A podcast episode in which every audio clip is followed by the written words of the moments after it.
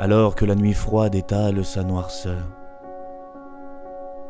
Alors que dans la rue, un tas de jacasseurs fête la décennie qui vient juste de naître, et que la boule blanche du ciel va disparaître, je m'en vais retrouver la plume et mon papier, comme un vieux rituel maintenant accepté.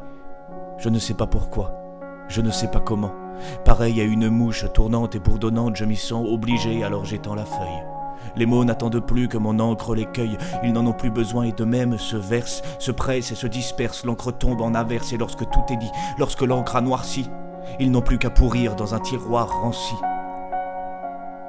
C'est pour ça que j'écris, pour que l'encre s'assèche, pour que le temps l'efface, qu'elle ne soit plus fraîche. Au final, j'en sais rien pourquoi j'écris autant. Mais voilà, je le fais, de l'hiver au printemps, la tête plein de rêves et l'envie d'étaler. Pourtant, parfois, je sens l'envie de détaler, qu'il n'y a plus de sens à ces mots emmêlés, à ces lettres formées, à ces phrases enroulées. Je ne sais pas pourquoi, je ne sais pas comment, mais je suis toujours là, à noircir le papier. Et je sens dans mon âme de doutes incendiés que je ne serai pas autre chose que ça. Que dans 15 ans, 20 ans, je serai toujours là, la plume, voyageant sur le désert blanchâtre, et encore bien vierge, la mine rigolarde.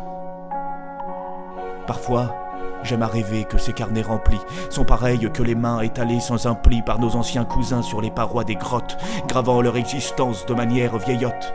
Parfois j'aime à rêver que je laisse ma trace de simple humain présent dans ce monde de crasse, que j'étale mon ombre prochainement passée dans le lointain sillage du futur cabossé. J'aime à rêver parfois d'un humain bien lointain, ouvrant ses vieux carnets d'un regard cristallin, en parcourir les mots vestiges poussiéreux du parcours bien lointain d'un vieil humain curieux. J'aime à rêver parfois qu'il s'écrit malgré lui. Alors c'était ainsi, plein de mélancolie que vivaient les humains à l'ère de l'iPhone. Lisant ce témoignage, il se peut qu'il griffonne quelques vers endormis, histoire d'essayer, et il y prendra goût d'un air émerveillé. Et moi, je serai là, vivant des mots anciens de ma main autrefois tracés au quotidien. J'aurai laissé ma trace sur des feuilles tassées, j'aurai laissé ma trace sur ces feuilles froissées.